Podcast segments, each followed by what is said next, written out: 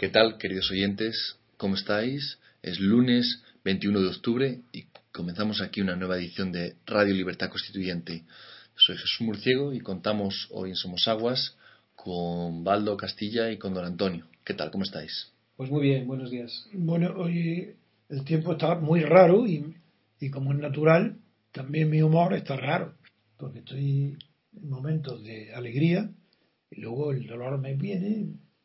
Siempre por dentro estoy alegre, pero el dolor me impide que lo exprese bien. Pero cuando se trata de política o de análisis, ahí me olvido de todo. Me desaparecen los dolores. Estoy, tengo tal concentración que para mí ahí ya me aíslo del mundo y no existe más que la noticia que comento. Pues vamos a comenzar hoy con una noticia de ultimísima hora. De hecho, acaba de salir que es la, eh, la, la, nos la trae el diario digital Voz La Populi. sentencia de La ya. Así es. Dice que condena a España por aplicársela a la etarra del río. Estrasburgo tumba la doctrina Parot y abre la puerta a la ex- excarcelación de decenas de etarras. La gran sala del Tribunal Europeo de Derechos Humanos ha confirmado la condena a España por aplicar la denominada doctrina Parot a la etarra Inés del Río, que deberá ser liberada e indemnizada con 30.000 euros. La decisión podría beneficiar a otros presos como asesinos en serie o violadores, o miembros de los GAL, delincuentes con tres o más condenas. Don Antonio, a esto, Eso es el país. eh, esto es el digital Voz Populi porque es una noticia Voz Populi. de, de este momento es muy reciente, sí. de Jesús Cacho. El diario El Pa- El País no- nos trae en su portada, no puede traer obviamente No, la sentencia, eh, la resolución, pero dice que Interior promete tolerancia cero ante homenajes a presos etarras. Ujú. Y también comentaba, nos decía usted que Federico Jiménez Los Santos había, Ah. había hablado en la televisión. Lo he oído, sí. Bueno, en realidad ya esto merece un comentario muy serio desde el punto de vista jurídico, primero, y desde el punto de vista político, después. Pues antes nos amplía Baldo la información. Sí, con respecto a esta noticia, el dirigente del PNV, Joseba Eguíbar, ha comentado que el fallo contra la doctrina Parol oxigenará el ambiente.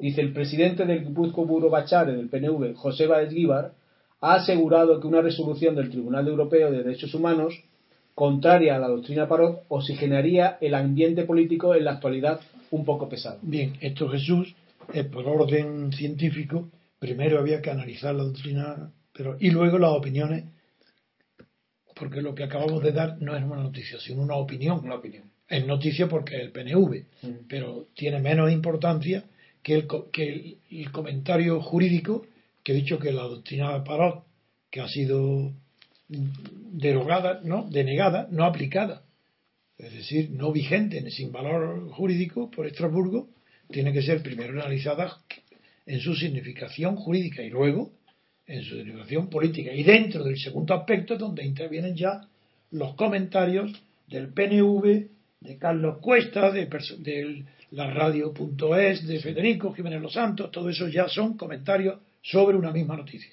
Yo, de esta noticia, de Estrasburgo, soy jurista, soy abogado, en ejercicio.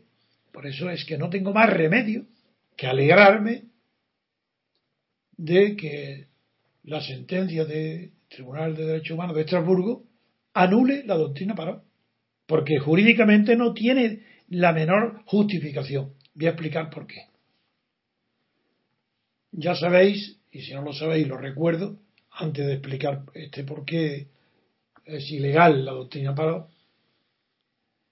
antes de eso quiero recordar que la doctrina consiste en aplicar los beneficios carcelarios que se aplican a los presos que tengan buena conducta o por el tiempo transcurrido, en la doctrina Parot, para aplicar esos beneficios, tiene en cuenta la suma total de las condenas recaídas sobre los etarras. Mientras que en el Código Penal de 1973 no es así. El Código Penal español redactado por España no, es así, porque ahí se aplica la redención o disminución o la cuantificación de las penas se hace con relación a la pena máxima que puede tener, que son 30 años. Entonces, ese código penal en vigor en 1973 no fue aplicado por ninguno de los tribunales españoles que inventó la doctrina Parot simplemente para no poner en la calle a criminales etarras que estaban condenados a mil años de cárcel. Pero claro, no se puede aplicar según el, Código Penal español, repito, según la ley española en vigor, como las leyes no tienen efecto retroactivo, desde luego en materia penal, sin excepción alguna. En materia civil hay excepciones, que son horribles, pero las hay. Pero como no tiene efecto retroactivo, el Código de 1973 es el que rige en las sentencias, en los procesos penales contra Tarras, a los que se refiere Estrasburgo con la primera, que anula la doctrina Parot. Hace muy bien, porque es lo justo, es lo jurídico, es lo legal. O sea, si se presume de que en España es un Estado de Derecho, pues tiene que aceptarlo Estrasburgo porque está, fue una ilegalidad inventarse la doctrina Parot, que fue aprobada por el Tribunal Supremo español y por el Tribunal Constitucional español que son instancias políticas en materia política, no son jurídicos. El Tribunal Supremo, sí, sí, el Tribunal Supremo obedeció los deseos o las conveniencias del gobierno. Y el Tribunal Constitucional, ¿para qué hablar? Es un órgano del gobierno. Por esa razón, hacen el ridículo los que hablan, pero es que está aprobado por el, Tribunal Supremo y el Tribunal Constitucional en España. ¿Y qué? ¿Y qué? Que estuviera aprobado por unos órganos que no son independientes. En un en un Estado como el español, donde no hay independencia de la justicia, se va a alegar como eh, hecho fundamental para anular o atacar a Estrasburgo que el Tribunal Supremo y el Tribunal Constitucional Español aprobaron la doctrina Parot. Pues así de paz. Claro, si ellos son ejecutan la voluntad política de los gobiernos y de los partidos. Eso es primer punto que hay que saber. La doctrina Parot era una ilegalidad con arreglo al Código Penal vigente de 1973.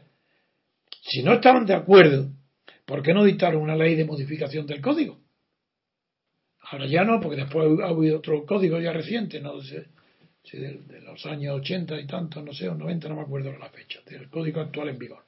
Pero ¿por qué no dictaron una ley para modificar el cómputo de la redención o de la disminución de las penas por buena conducta o por o por inserción social o por el transcurso del tiempo. No lo hicieron y quieren aplicar la doctrina Parot, que es un invento sin base alguna en la ley, ni en la doctrina, ni en la jurisprudencia. Si eso no existe, que modifiquen la ley. No la modificaron y ahora se pagan las consecuencias. Esa es la primera parte que es explicación de lo que es la doctrina Parot y su ilegalidad en España, desde la primera sentencia del Supremo que la aplicó y el Tribunal Constitucional que la ratificó. Eso es ilegal. Ahí no hay imperio de la ley, no lo hay. Están en contra del imperio de la ley. Y los que hoy están opinando que paso enseguida para defender la doctrina Parot, tampoco están defendiendo el imperio de la ley. Lo que están defendiendo es la ley del imperio.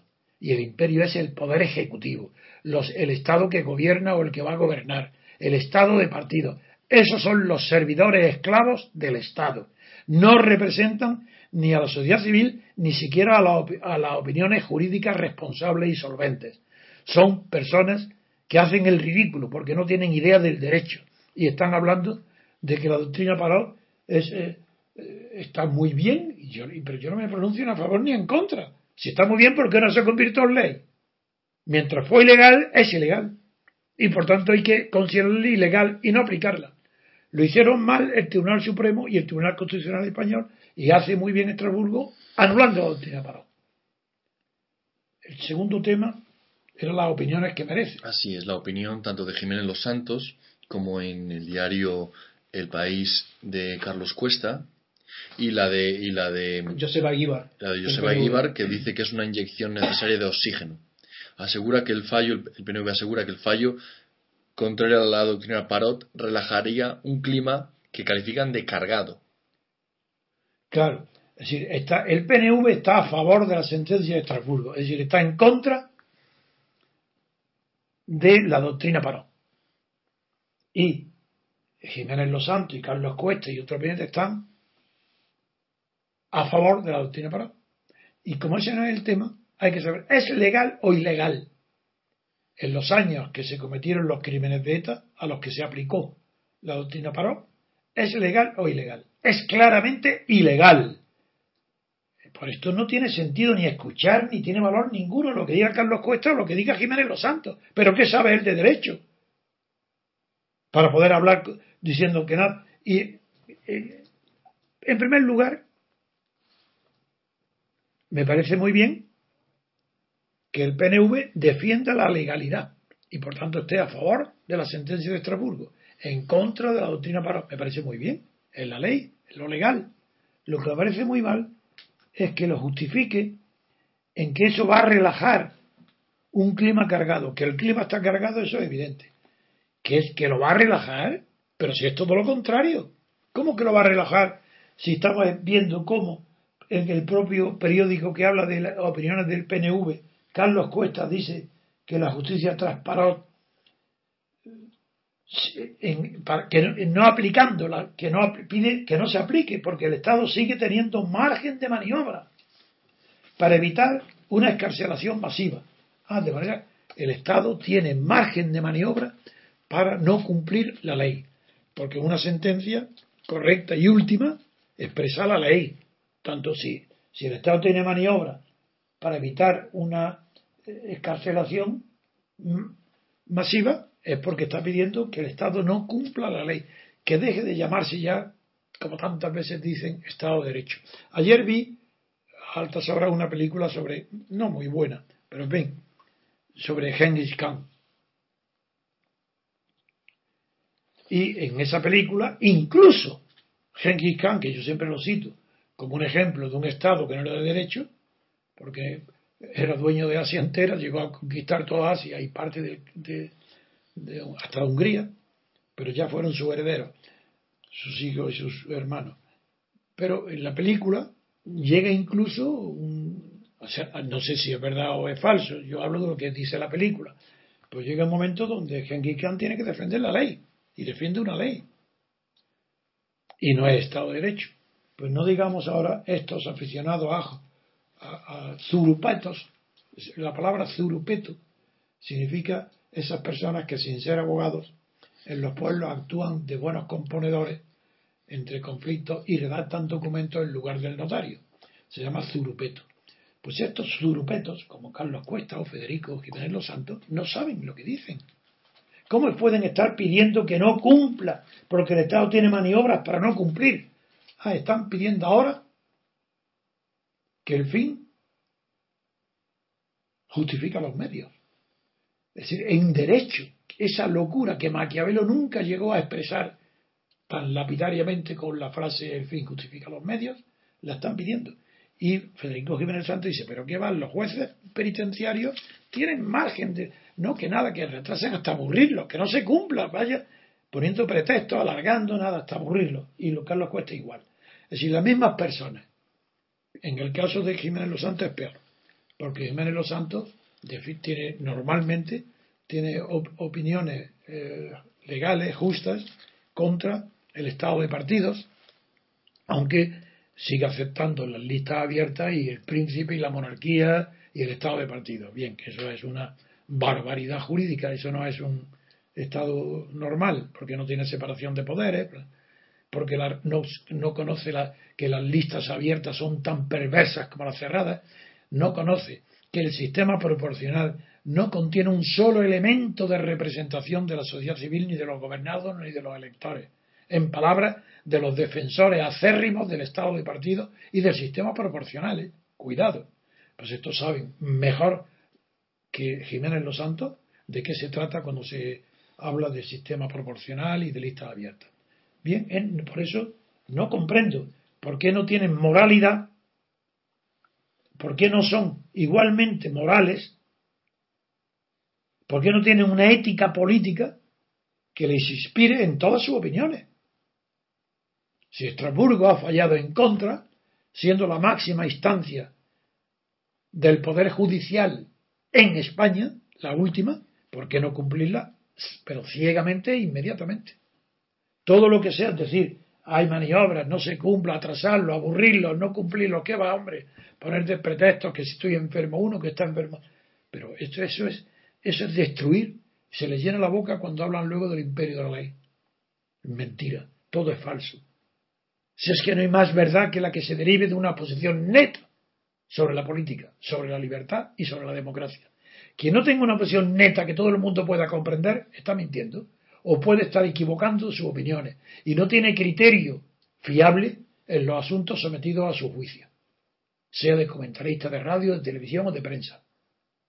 Un periodista no puede ser honesto más que si en cada caso que comenta está del lado de la razón y de la ética.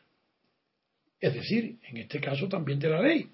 Porque yo, claro, no respeto las leyes de esta monarquía, porque todas ellas están hechas bajo mandato imperativo de los partidos. No lo respeto. Pero lo digo claramente. ¿Por qué? Porque obedezco a un principio moral muy superior al de la ley, que es la, que es la democracia en el sentido de la separación de poderes y de la representación de los ciudadanos. Yo no admito ninguna, que no es legítima ninguna ley que no proceda de una asamblea surgida de la representación directa de los ciudadanos por distrito. No lo respeto. Pero lo digo, yo no engaño a nadie. No estoy diciendo, tengo una. Y eso lo vengo diciendo desde hace, pues prácticamente más de 50 años. No, sin prácticamente. Y lo estoy diciendo en todos los foros, públicos, privados. Jamás he variado de opinión, ni antes de muerto Franco ni después.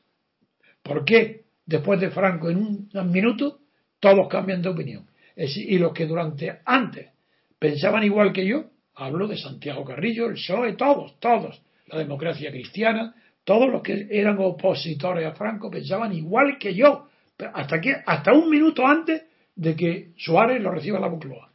Cuando salen de la Moncloa ya piensan en contra de lo que yo pienso. Cambiaron en un minuto, en una hora, el pensamiento y la posición moral que tenían durante 30 años. Y yo, como no fui a ver a Suárez, no viví en las aguas salvadoras y eh, sigo pensando igual, tengo esa mala suerte, que no puedo cambiar, ni me influyen los salones dorados ni las moquetas, entre otras cosas porque las tengo en mi casa desde que tengo uso de razón. Pero ellos era la primera vez que la veían y el poder los cegó. Sí, sí, me refiero concretamente a los Santiago Carrillo y compañía y a los Felipe González, que desde una cazadora de cuero, pues se pasó a ser, pues eso, presidente del gobierno y, no, presidente del gobierno, eso, no le bastaba. Tenía que veranear en el Azor, en el yate Azor, tuvo que montarse en el yate Azor, porque lo, lo que tenía era envidia de Franco, de no ser como Franco, de no vivir como Franco. Quien no sepa esto no sabe nada de política, porque no piensa en la psicología de los jefes políticos que no son carismáticos, que no tienen, que no son líderes, que son simplemente jefecillos de partido. Y Felipe González fue y surgió a la luz pública porque fue elegido jefecillo de partido el sureste. Esto es, claro, yo solamente lo que sí, eh, lo que es verdad, que la doctrina de Parot me inspira, es una la alegría, la confianza de que un tribunal de Estrasburgo, que no está sometido a las presiones del gobierno español, sí está sometido, pero no le hacen caso ha fallado con arreglo a derecho, con arreglo a la ley, en contra de los criterios políticos que imperan en España lo que se llama lucha contra el terrorismo. Pero la lucha contra el terrorismo hay que tenerla dentro de uno mismo, para que no ser por odio o por antipatía o por conveniencia, ser incapaz de mentir o dejarte influir simplemente para negarle la, la libertad presos etarras, que a mí me parece que los que han cumplido su pena, pues está muy bien. Hay una noticia que me está algo vinculada con esta noticia, es que hay, creo, ciento, según publica el, el, Mundo, hay 130 etarras que huyeron, de los cuales están 90 en Francia y que están regularizando sus, sus pasaportes en la embajada porque ETA le, le está pidiendo que vuelvan, puesto que ellos ya después de esta doctrina, eh, los, sus delitos están prescritos, no pueden volver. Y esta noticia hay que relacionarla con la esperanza que, que tenía ETA, la seguridad de que la doctrina Parot iba a ser derogada. La, banda terrorista que cumple dos años desde su anuncio de final de la violencia recientemente. Por, otra parte, claro, hay que recordar, pero que claro, la culpa de ellos no la tiene solo ETA, son dos partes. Si el gobierno español no hace nada, ¿por qué ETA va a entregar las armas? Tendrá algo que hacer. Tendrá que exigirle, tendrá que ponerle plazo y tendrá que haber un castigo si no lo entregan. Estamos igual, estamos como con Siria o como, como con Irán. ¿Por qué, vamos, ¿Por le exigimos que Siria haga muestras, demuestre con hechos su desarme y no se lo exigimos a ETA? A ETA está dicho, pero no lo exigimos. No depende de los resultados, como ha hecho la ONU para, para Siria, que no haya ataques militares. Y en Irán, ¿por qué a Irán le estamos exigiendo pruebas continuamente de que es verdad lo que ha dicho, que no va a atacar ni quiere la destrucción de Israel? Y Netanyahu pide pruebas pruebas, hechos. ¿Y por qué no hacemos lo mismo con ETA? Así la vamos a culpar de que no se desarme, pero ¿y qué se está haciendo para obligarla a que se desarme? Bien. Pues pasamos ahora a la siguiente noticia tras esta pausa.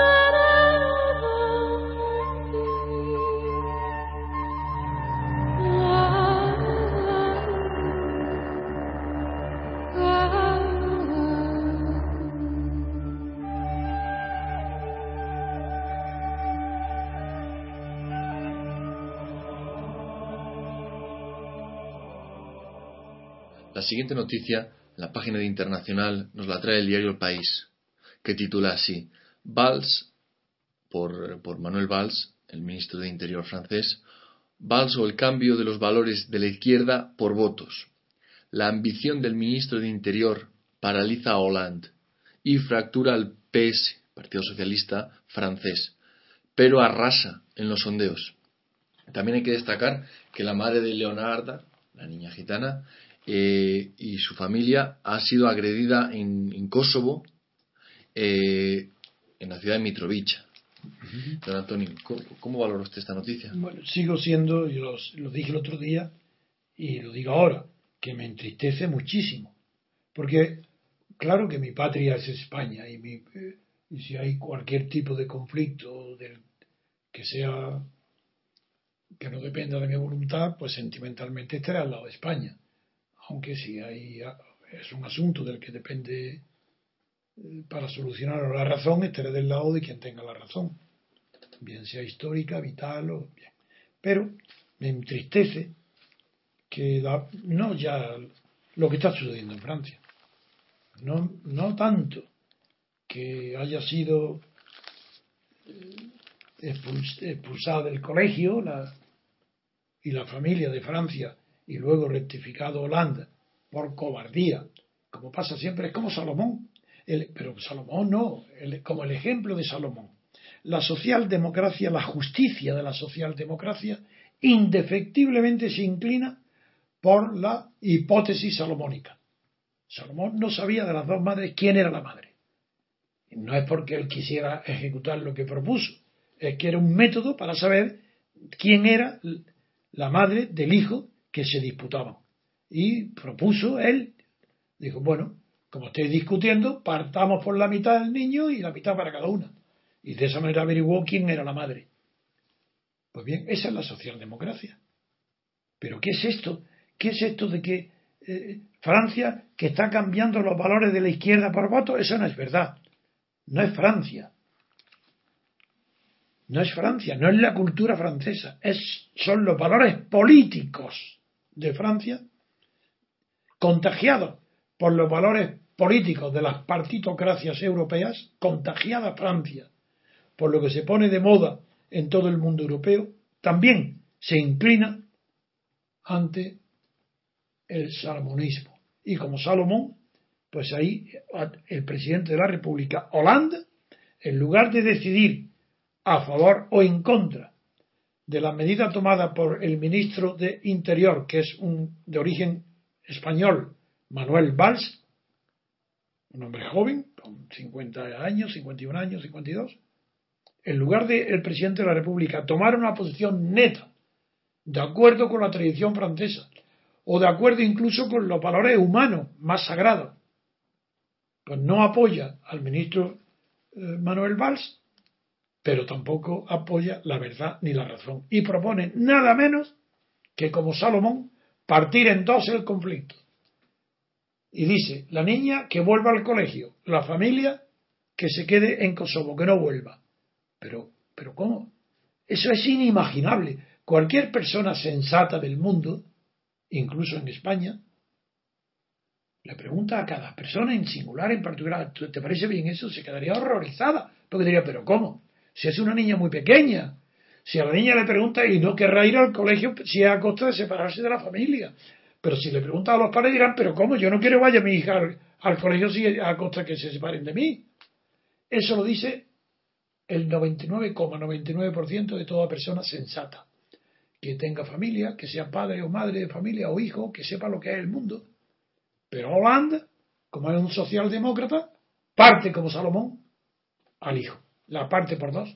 La mitad para el Estado francés que venga a estudiar. Y, la otra mitad que se quede con sus padres y que no, vengan, que no entren en Francia. Ese es el mejor ejemplo que puede definir lo que es la socialdemocracia.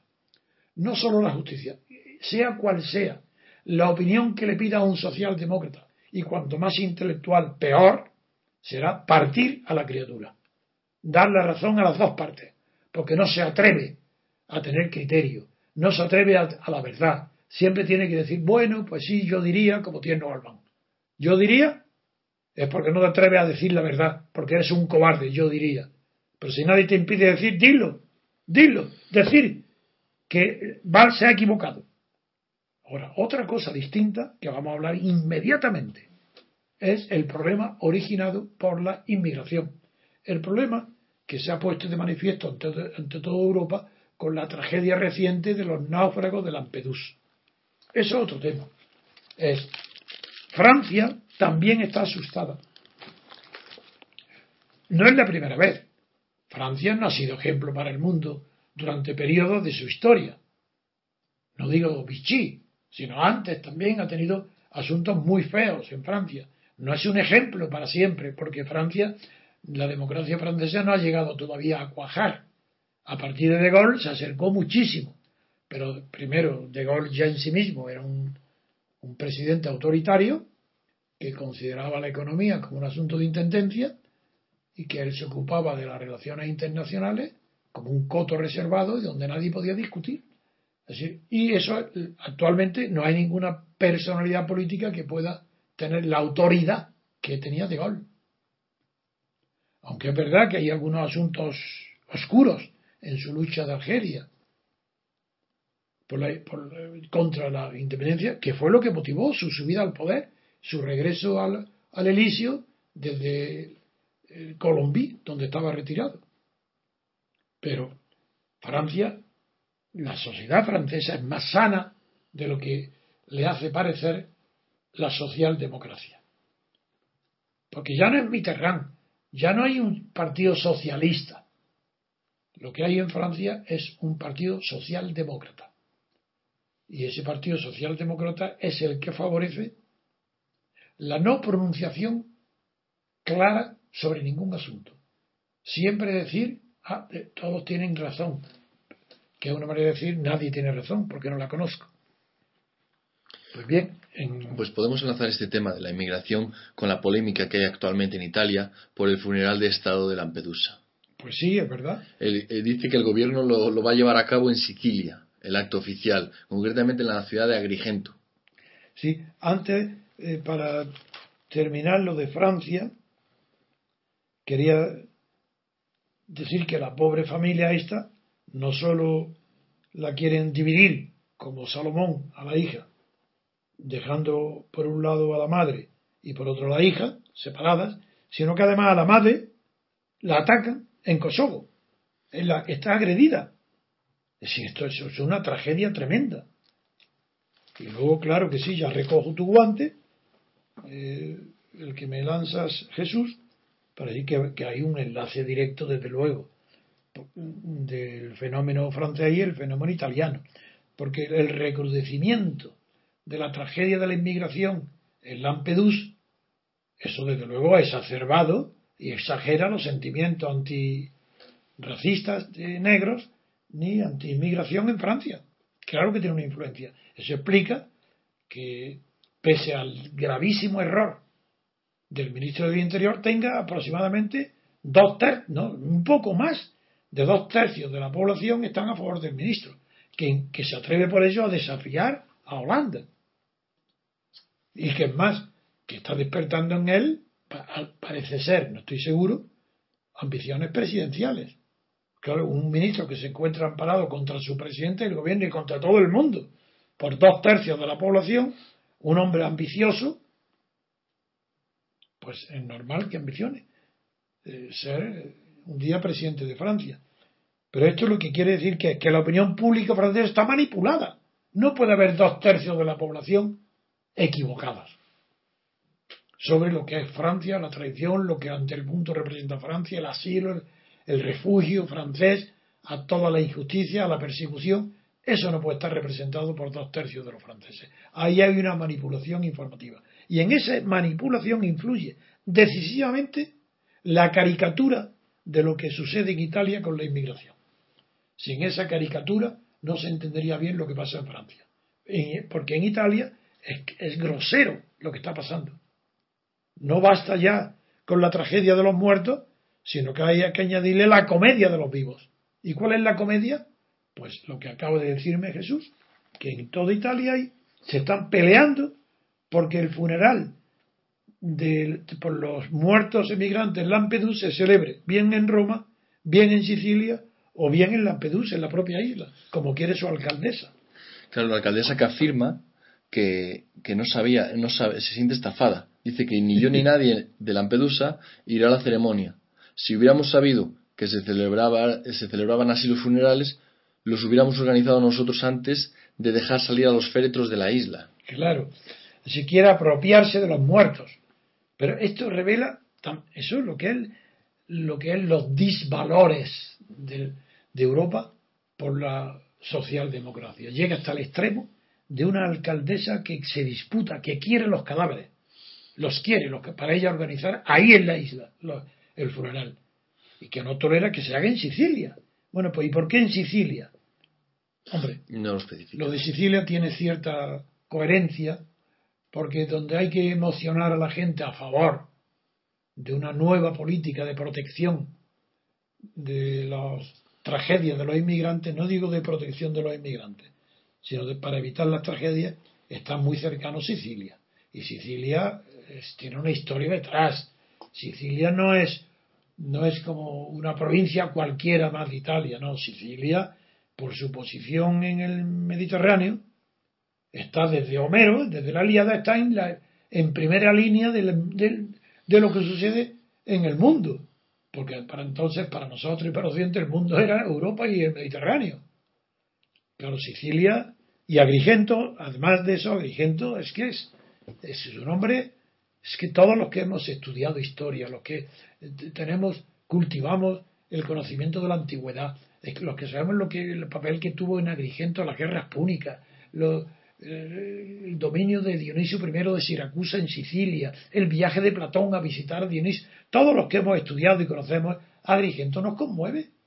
A mí me conmueve Agrigento, donde hay además unos restos arqueológicos no solo eh, griegos, por supuesto, de la Magna Grecia, esa que casi todas las cerámicas que hay en España, en los museos y en las colecciones particulares, casi todas proceden de Sicilia, de la Magna Grecia, que no se recuerda la Magna Sicilia como una provincia o una conquista romana, sino como una expansión de eh, la Magna Grecia, una expansión que acabó, que acabó cuando eh, después de la guerra del Peloponeso se, después de la guerra del Peloponeso con Nitias al frente y con los problemas y las traiciones de Alcibiades, pues también estuvo muy presente la expedición para eh, someter la independencia y las rebeliones de Siracusa. Por esa razón es importante conocer que todo esto de polémica italiana es también propio de la socialdemocracia, que disputarse los muertos. Nos recuerda bastante ¿eh? Lo que pasa en España con los muertos por ETA o por los de ETA. También se disputan los muertos también unos y otros y los pueblos por celos de, de poder, de el hacer política con los muertos es horrible. Pues pasamos ahora a la siguiente noticia, también relacionada con Francia, y en este caso no nos la recoge la prensa española, nos vamos a la prensa británica, el The Guardian, titula así, eh, Filtraciones de Snowden. Francia llama consultas al embajador americano, al embajador norteamericano, eh, acerca de los, el espionaje eh, de la NSA. La, demanda sigue a la reclamación que la publicación que fue que hubo en Le Monde, en el periódico francés. Le Monde. Le Monde. De que reclamaba, o sea, eh, hablaba de 70 millones al mes de, de, Escuchas. de llamadas interceptadas por la, la, agencia americana. Eh, el ministro de Interior, Manuel Valls, describía estas revelaciones como chocantes y demandaba demanda explicaciones a Washington. Para ello ha, llamado al embajador a consultas. ¿Cómo valora usted yo, yo voy a, comentar poco esta noticia porque yo siempre digo que no tengo, siempre digo la verdad. Y una aquí a este propósito tengo que decir que yo no tengo conocimientos de informática ni de o electrónica para comprender si hay o no mecanismos para impedir o, sí, o disminuir drásticamente la posibilidad de escucha ilegales a empresas en su secreto y a personas. Aunque yo repito que personalmente estoy encantado, porque para mí ha sido muy importante que se me espíe o que me que yo tenga en los papeles de Wikileaks un papel tan importante para la, eh, el futuro de la, de la libertad en España. Es más, que es, que es maravilloso que el, Departamento de Estado considere que la oposición a Franco era yo, solamente yo, y, se remite a una prueba que todo el mundo puede comprobar hoy en la hemeroteca. Me meten en la cárcel y se paraliza la oposición durante los cuatro meses que estuve en la cárcel. Salgo de la cárcel y al día siguiente empiezan manifestaciones por la libertad y la amnistía. Que ese fui yo el que la inicié. No fue ETA, eso es mentira. La, el eslogan amnistía, libertad, es mío. Lo creé yo en la cárcel. Es verdad que me lo pidieron también muchos de estos, me lo pidieron todos. Y ahí nadie me influyó. Yo salgo de la cárcel y lo primero que digo en la misma puerta a los periodistas que me estaban esperando, dije yo no puedo olvidar los que están dentro. Amnistía y libertad. Pero esto, que parece tan sencillo, no lo es. Porque yo no conozco, digo nada más que no se pueden poner puertas al campo. Pero a mí, ojalá me espíen más y todo lo que quieran y que se publique mi vida entera privada. No tengo ningún secreto que guardar. Pues pasamos ahora, si os parece, a la siguiente noticia tras esta pausa.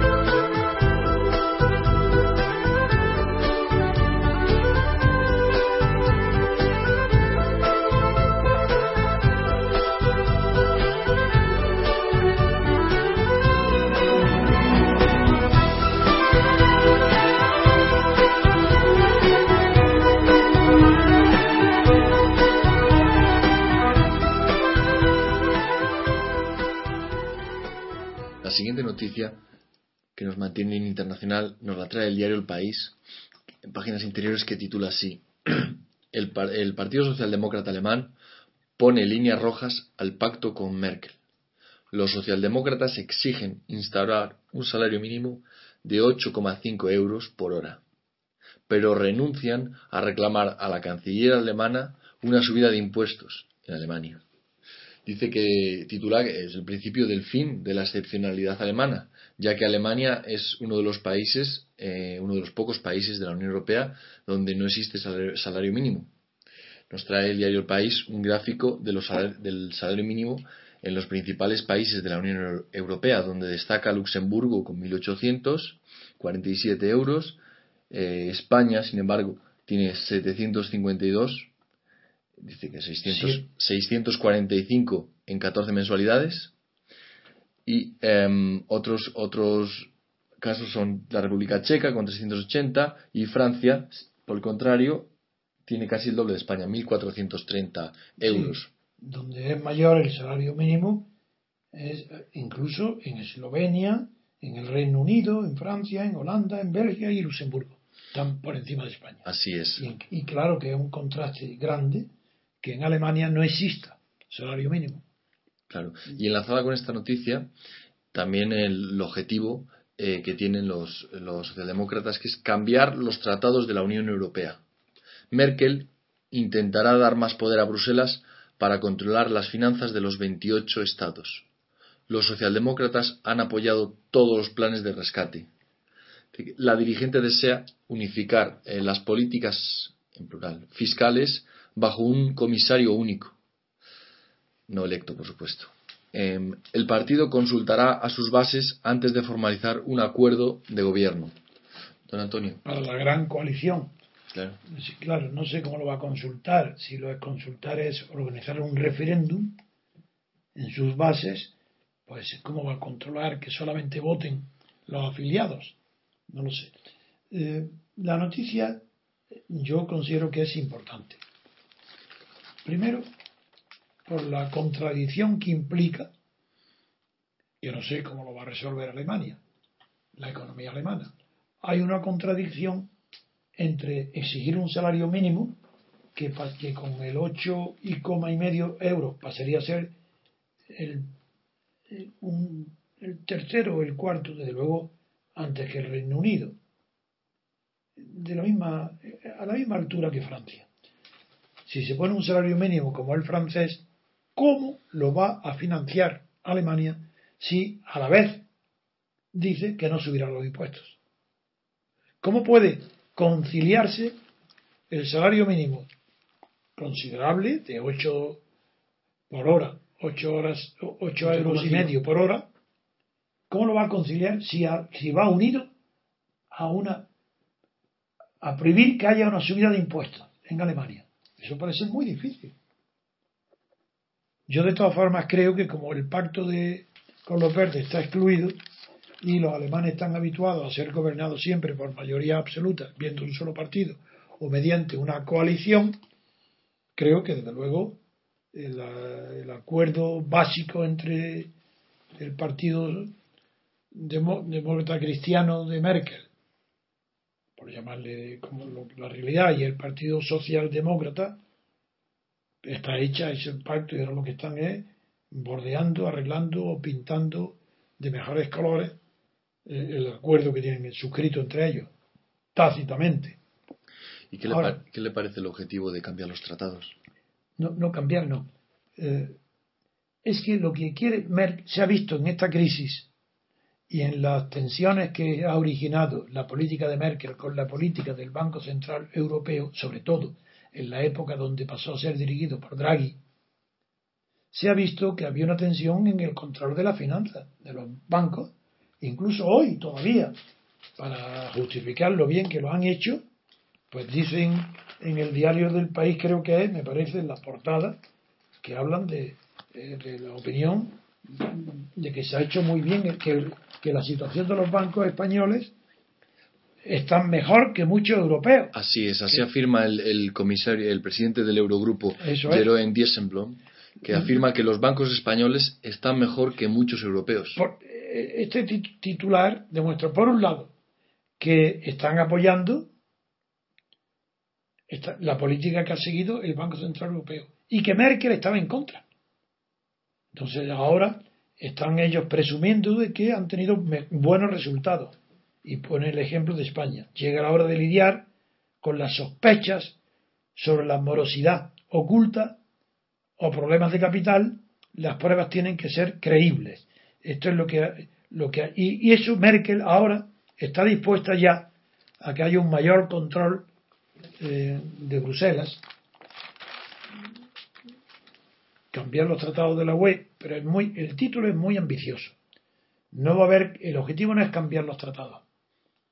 Lo que quiere es dar que tenga más poder Bruselas para controlar las finanzas de los 28 estados. Sabéis, todo se conoce la pretensión de que un solo organismo controle la unidad monetaria, la, unidad bancaria. bancaria que haya un solo organismo. Bien, de acuerdo eso. Y es posible que sí, que eso se consiga, que el, el gobierno nuevo, la nueva etapa del gobierno de la señora Merkel, tienda a esa unificación fiscal y de control de la banca. Puede ser. Y no estaría mal. Porque, pero en cambio, una cosa es el control de la banca y otra es que se unifiquen las políticas fiscales bajo un comisario único. Eso es una pretensión ya muy fuerte, muy difícil de conseguir. Porque cuando se trata de repartir poder o dar poder, ahí empiezan ya los celos y las rivalidades entre los estados. ¿Y a qué estado se le va a confiar un comisario único para que unifique, vigile la unificación de las políticas fiscales? Para ello tendría que haber previamente una legislación nacional unificada, que sean y entonces sí podría haber un comisario. Pero primero tenía que haber una, una directriz válida, aceptada como norma por todos los estados de la Unión Europea, sobre la unificación fiscal. Y una vez esa directriz aprobada y entrada en vigor, es claro que lleva consigo el nombramiento de un comisario. Pero como el comisario no puede inventar nada que ya no exista como norma, creo que empezar la casa por el tejado es nombrar un comisario para que unifique las políticas fiscales cuando no hay norma obligatoria de unificación fiscal. Pues con este comentario pasamos a la siguiente noticia tras esta pausa.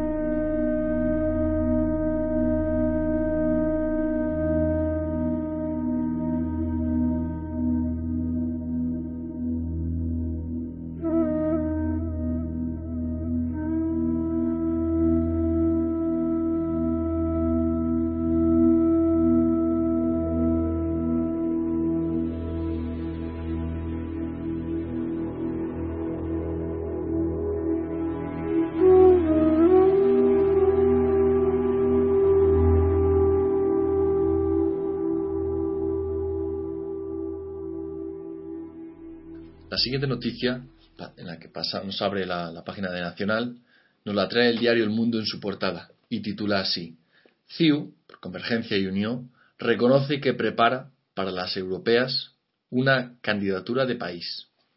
Esquerra Republicana de Cataluña califica de chaladura el proyecto de Entesa per la Llibertat, con Guardiola en las listas, desvelado por El Mundo.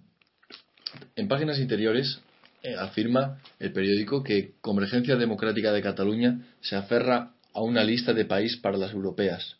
Las malas perspectivas electorales empujan a los nacionalistas a presionar a Unión y a Esquerra que se muestran escépticos sobre la candidatura.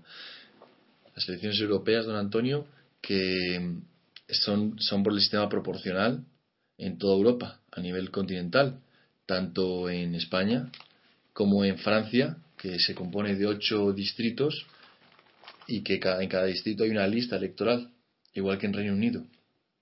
Sí, pero eso, pregunta tuya, vamos a hacerla, después de Sí, contestar a la noticia. a la candidatura de país. Eso. Pues Y después de eso me hacen la pregunta y con mucho Vale. gusto responderé a ella porque tengo una opinión muy clara sobre el tema. La noticia que publica El Mundo es que Arturo Mas ha anunciado y prepara una candidatura de país. ¿Qué significa candidatura de país? Yo no la entiendo. ¿Hay alguien de vosotros que me escuche que en español se entienda qué significa candidatura de país? ¿A, qué país se refiere? ¿A Cataluña? De acuerdo. ¿Candidatura de Cataluña? ¿A dónde? ¿A qué, a qué aspira Cataluña para que diga candidatura de país? Que no tiene sentido ninguno. Si es que ningún periódico sabe hablar español. Digo español, no castellano. Porque quien diga castellano tampoco sabe lo que es el español. Castellano no existe. Fue un idioma producto de romance, de la degeneración del latín, como fue el catalán y como fue otro, pero que el que prosperó en España fue el español. Que es verdad que sin el imperio de la política, sin el poder central de los reyes en Madrid, el, español, el castellano no hubiera no se hubiera impuesto obligatoriamente, pero no por las leyes, sino por la costumbre, en toda España, eso es evidente. Igual que en Italia, Dante no crea el italiano, crea el toscano, pero es tan bueno y tan fértil que él solo triunfa y se convierte en el lenguaje común a toda Italia y se llama italiano. Y lo mismo pasa con el francés, que no, que comenzó como un dialecto en la Ile de France, que no se llamaba francés, no recuerdo bien exactamente, muy parecido a Francina, el nombre de mi mujer, pero no me acuerdo.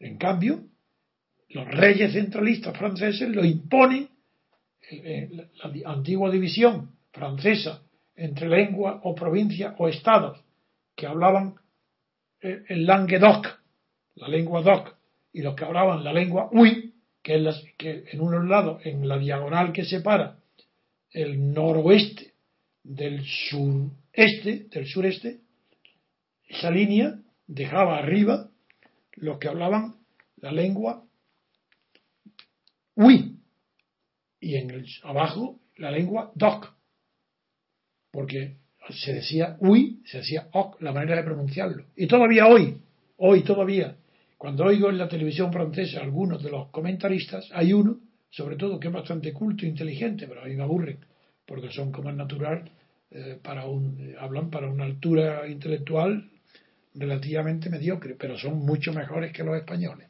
Pues este repite continuamente, cuando alguien está hablando, dice ok, ok, ok, ok, y quiere decir oui, oui, oui, oui, oui, oui, oui, ok, ok, ok. Ese es el oui y el ok. Bueno, pues, eh, pues eh, igual, eh, esa división ha hecho que ya se hable en los catalanes, como no quieren pronunciar el nombre España, ya ni siquiera quieren pronunciar el nombre de Cataluña. Porque yo sé lo que quieren decir.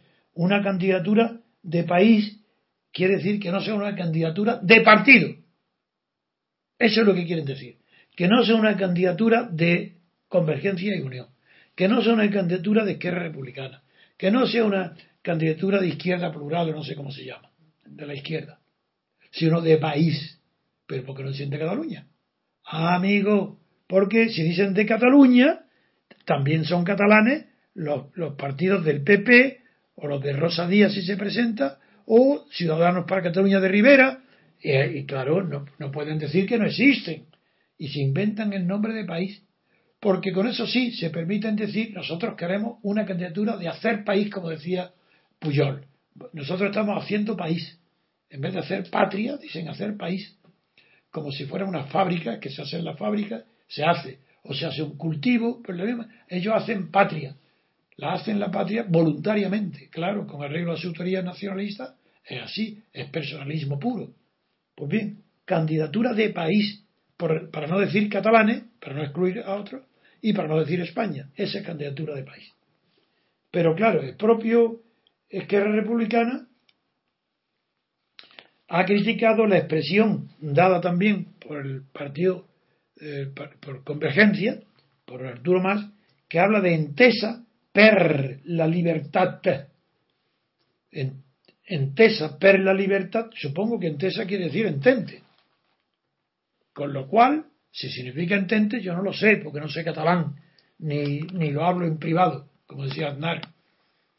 Cuando no se sabe un idioma en privado se habla menos que nada. Como, por eso yo pronuncio ahora bien en catalán porque no sé catalán. Y por eso he dicho entesa per la libertad. Bien, pues es, los izquierda republicana no quiere que sea esa entesa.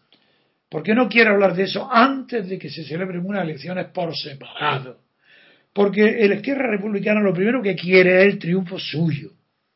Porque mucho más que la independencia le interesa su poder, con independencia de Cataluña o sin independencia de Cataluña.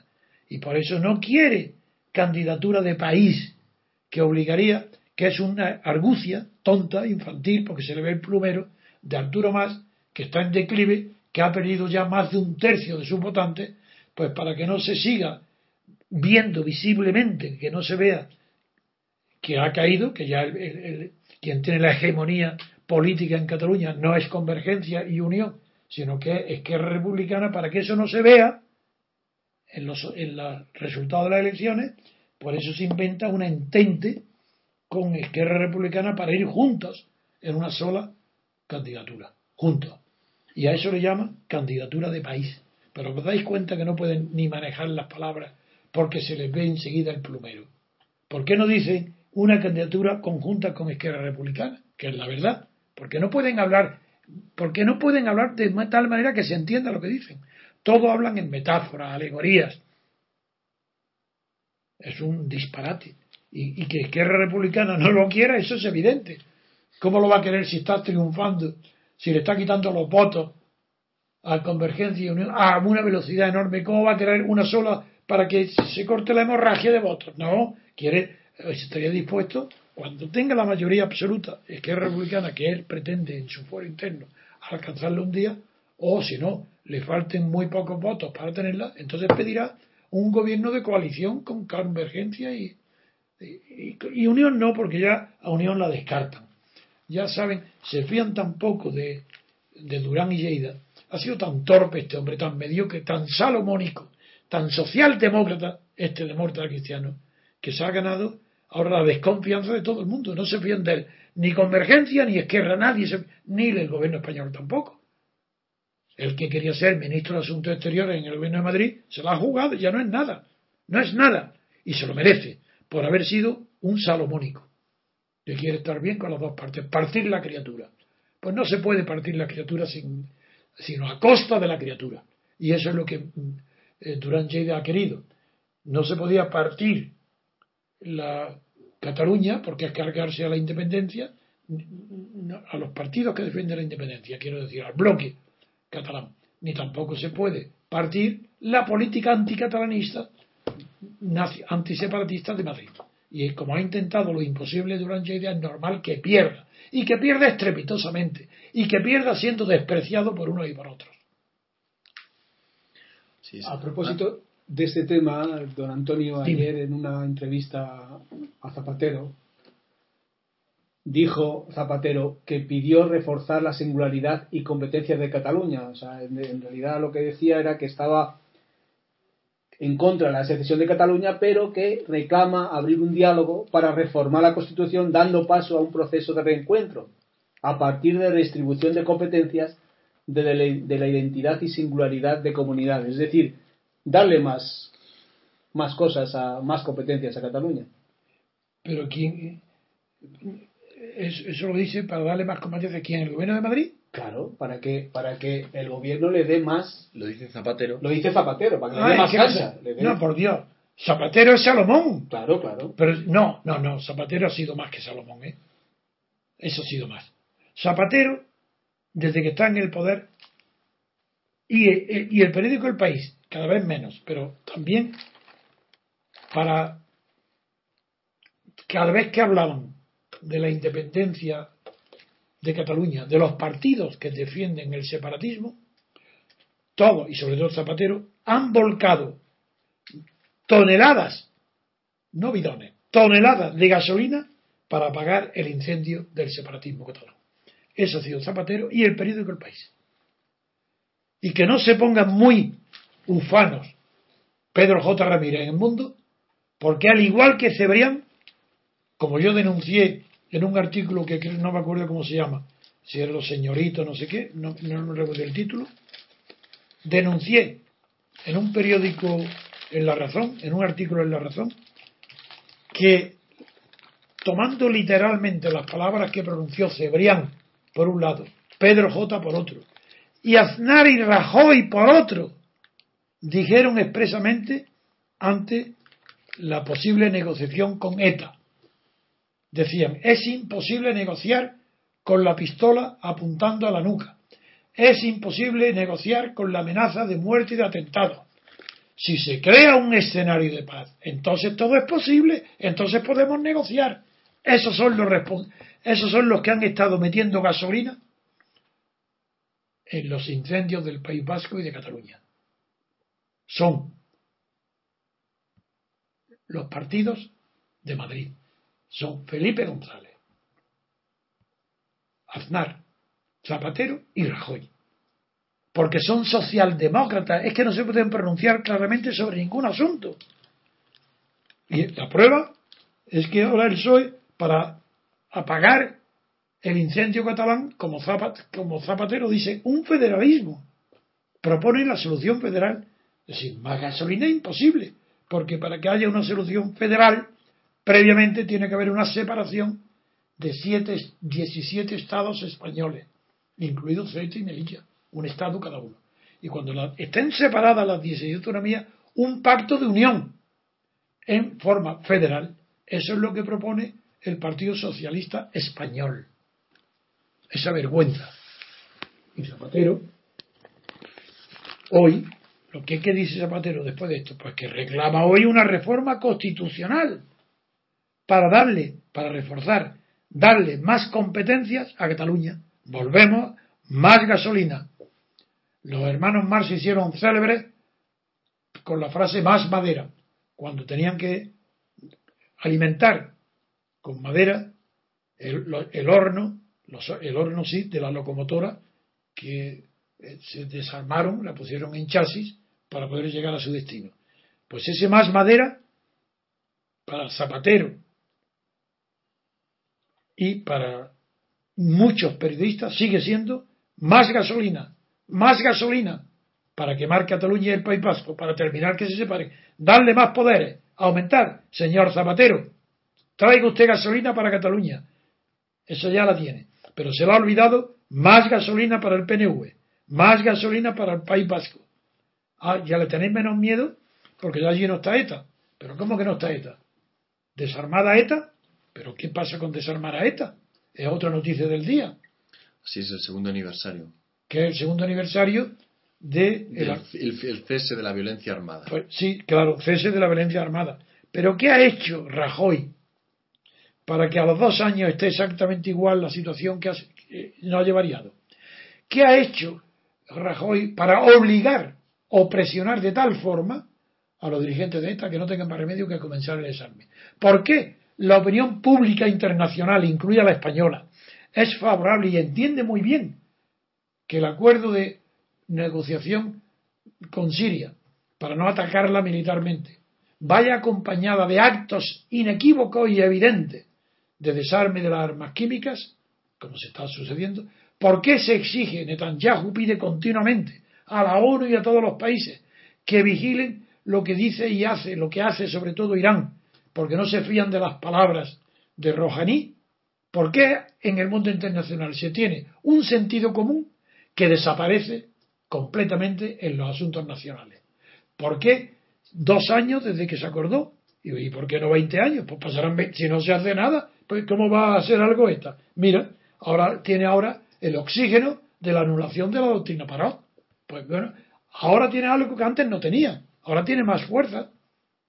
¿Y qué hace? Eh, yo culpo, yo no culpo a ETA. ETA hace lo que tiene que hacer. No, ¿Cómo va a retirar las armas? No quiere. Quiere mantener esa amenaza latente de forma potencial. Pero lo, lo que es incomprensible, lo que no es fácil de entender, ¿por qué la incompetencia de todos los gobiernos de la partitocracia española no es castigada más severamente en las urnas? Por el sentido común o por el sentido práctico de los votantes, que no lo tienen. Es que siguen votando por sueño. No, siguen votando porque cada uno vota a lo suyo, a lo que cree que es suyo. Pero eso pasa con un, con un tercio. Hay un tercio dividido entre, los que, entre la derecha y la izquierda. Otro tercio más o menos indiferente. Y otro tercio que está en contra de la situación y del sistema. Esa división no es mía. Esa división tripartida se debe al Bebe, uno de los más grandes sociólogos del siglo XX, de Estados Unidos. Pues que se saque la consecuencia. ¿Por qué los partidos son tan corruptos y tan incompetentes? Porque, porque los votantes no tienen memoria y votan a los suyos, aunque hayan hecho crímenes de Estado, aunque sean incompetentes, les da lo mismo. Los votantes, como no tienen a nadie que votar más que a los partidos, cada uno considera suyo tal o cual partido, pues vota a los partidos, no a las personas. Por esa razón, estoy eh, convencido que España no tiene solución mientras no haya una reforma radical y distinta, así contraria, al sistema proporcional. Al sistema proporcional. Pero tú querías, para, pero tú querías hablarme de que tanto en Francia como en Inglaterra el sistema proporcional existe también para las elecciones europeas. Y yo quiero explicar por qué razón. No, ahora mismo, lo digo, en muy poco tiempo. Porque en Francia y Inglaterra desprecian a la comunidad europea. De Gaulle la despreciaba, la aceptó eh, porque no tenía más remedio por la comunidad, empezó por la comunidad del carbón y del acero y porque había una personalidad mm, eh, que era Monet, muy fuerte, que, que, que impuso esa unidad económica y en Inglaterra porque ha desconfiado siempre de Europa. Son más que eurocépticos, que no creen en Europa. lo que ellos dicen es que ellos han entrado en la, en la Comunidad Económica Europea, un, club económico, pero eh, ceder la autoridad política, ceder no, no, un club político, claro. Exactamente, es claro que lo que les rechazan es un poder político. y la explicación que yo doy es por qué países de una tradición tan grande como el inglés, que el Reino Unido, que no que saben que no hay más representación que la del sistema mayoritario, no, uninominal por distrito, y por qué Francia, que desde Gaulle tiene ya una, una experiencia larga de que no hay más representación que la del sistema mayoritario de distrito, ¿por qué en ambos países han admitido, han tolerado que las elecciones en Europa al Parlamento de Estrasburgo se hagan por el sistema de listas de partidos. Y lo repito, porque desprecian Estrasburgo, porque nunca lo han tomado en serio, porque ellos se consideran muy superiores a, toda Europa. Es por esa razón. Porque han conservado, Inglaterra ha conservado la tradición de su dominio, Francia ha conservado esa tradición de su dominio, y España no ha conservado más que el recuerdo de su fracaso imperial, de la pérdida de Cuba, de, Puerto Rico, de Filipinas, no lo ha olvidado, está acomplejada. España no es nada porque no tiene nadie dentro de España que valga políticamente un céntimo. Ni Cánovas, ni Castillo, ni la restauración, nadie, nadie, desde que España pierde el imperio, bueno, antes, desde el siglo XIX para acá, no hay ni una sola personalidad política española que merezca la pena de ser estudiada, de ser admirada, de ser considerada como un ejemplo. Ni una sola persona. Por esa razón España necesita de Europa. No es que Europa necesite de España. Es España necesita de Europa para que los partidos españoles que suceden a Franco y para instalar en España el neofranquismo necesitan homologarse con Europa. Ellos no son nada si no lo ha homologado Europa, porque no saben lo que es la democracia. Gracias. Pues con este análisis concluimos nuestro programa de hoy, agradeciéndoos vuestra participación y esperando contar con vosotros en próximas. Decía gracias a Jesús por hacerme la pregunta que me hizo del sistema proporcional. Pues despedimos aquí el programa de hoy. Hasta, hasta pronto. Un saludo para todos.